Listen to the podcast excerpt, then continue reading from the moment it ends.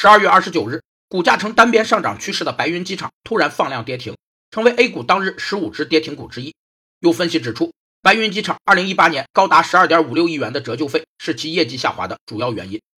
由物理因素引起的折旧称为物理折旧，主要由材料自然老化、正常使用磨损、研制维修损坏等物理因素而引起的结构、装修、设备等部分磨损，从而使其价值逐渐递减。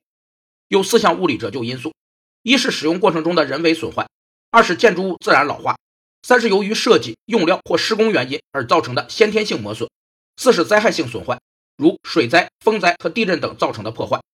前两种物理折旧一般与时间成正比，所以。可以根据使用年限，在某种程度上做统一的折旧测定；后两种情况则不与使用状态发生正相关关系，不能根据使用年限做统一的测定。